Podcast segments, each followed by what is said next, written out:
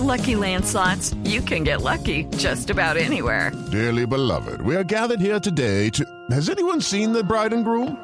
Sorry, sorry, we're here. We were getting lucky in the limo and we lost track of time. No, Lucky Land Casino, with cash prizes that add up quicker than a guest registry. In that case, I pronounce you lucky. Play for free at LuckyLandSlots.com. Daily bonuses are waiting. No purchase necessary. Void where prohibited by law. 18 plus. Terms and conditions apply. See website for details.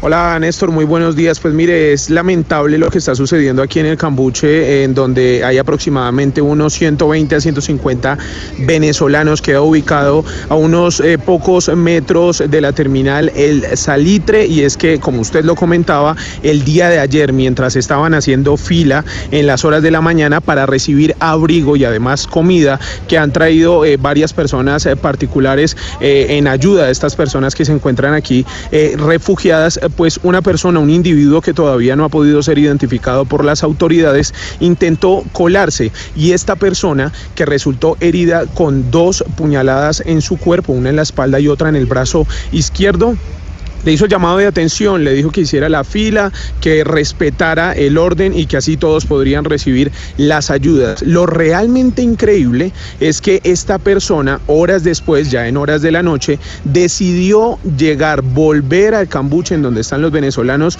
cerca a la terminal del Salitre, y decidió sin mediar ningún tipo de palabra y por la espalda, en el momento cuando les estaban entregando nuevamente comida, específicamente hamburguesas, decidió decidió herir a esta persona que nos acompaña a esta hora en Blue Radio y que se llama Carlos. Carlos, bienvenido a los micrófonos de Blue.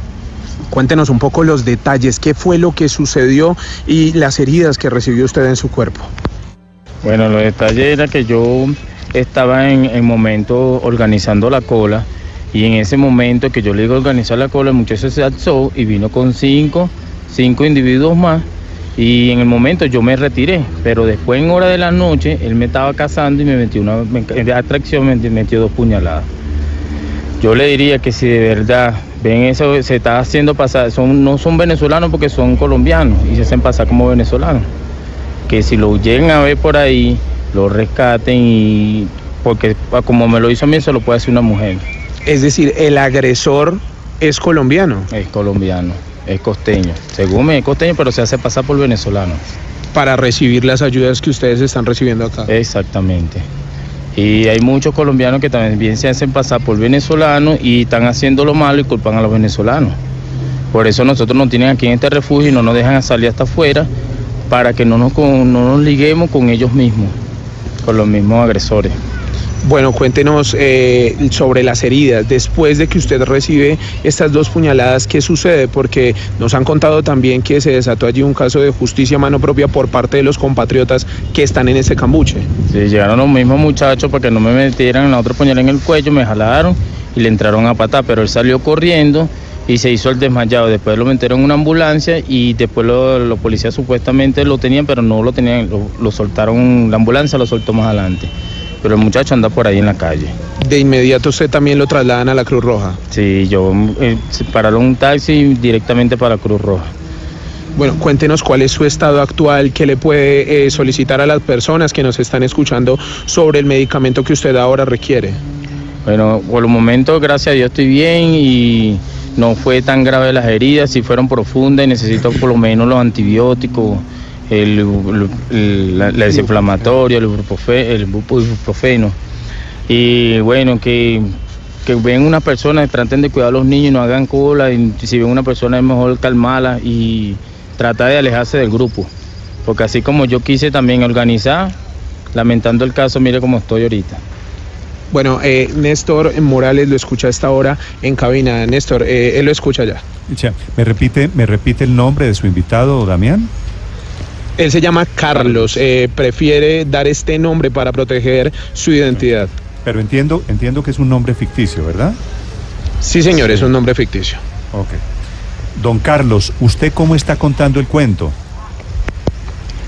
Bueno, ¿cómo sobrevivió? El cuento era dicho? que yo sobreviví porque yo soy prácticamente fuerte, deportista. Y en realidad cuando él me da la puñalada, yo di la espalda y porque me atacó por la espalda, lo que doy el frente me lanzó otra puñalada y me pude defender con una piedra, pero no, nunca lo llegué a pegar. Solamente lo, lo que hice fue alejarlo de mí. Y en el momento que yo lo alejé, lo agarraron los otros muchachos y ya yo estaba apuñaleado y lo, le, le cayeron a golpe, a patadas. Y él salió corriendo y se, después lo montaron en una ambulancia y se lo llevaron. Sí, ¿y dónde Pero es- él se hace pasar. ¿Dónde? ¿Él es Él es venezolano colombiano y se hace pasar por venezolano. No, es colombiano y se hace pasar por venezolano. Ok. ¿Y, Es- ¿Y qué le reclamaba él a usted o cuál fue la aparente razón para la puñalada? No, él lo que no, él lo que quería es llevar un conflicto de desorden. Porque yo estaba organizando la cola. Por eso, Y pero el él mismo quería, él desorden él no le gusta. o qué quería? La ropa para agarrarla en bolsa a ella y para después venderla o consumirla. No sé qué hace con la ropa él. Don Carlos, es decir, si le entiendo bien, se están metiendo colombianos en los cambuches de venezolanos disputando lo que ustedes están recibiendo, comida o ropa.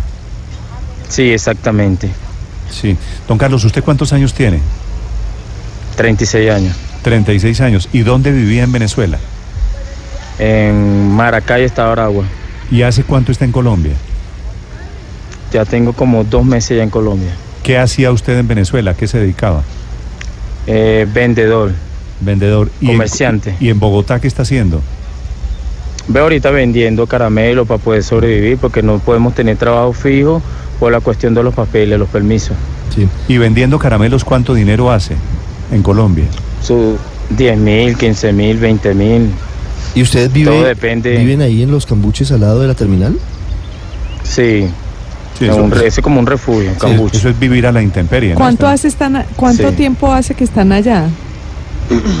Tenemos ya casi como un mes, un mes y pico ya. ¿Y este es el primer episodio así de como de, de pelea que se produce o ha habido otros? Otro con otros mismos costeños también que se meten porque son colombianos, que se hacen pasar por venezolanos y entonces ellos como que agarran la ropa y se meten, agarran las bolsas completamente y después se las llevan a otro sitio y las venden. Entonces dice que son venezolanos, no son venezolanos, son colombianos costeños. Sí. Colombianos costeños que se hacen pasar por venezolanos.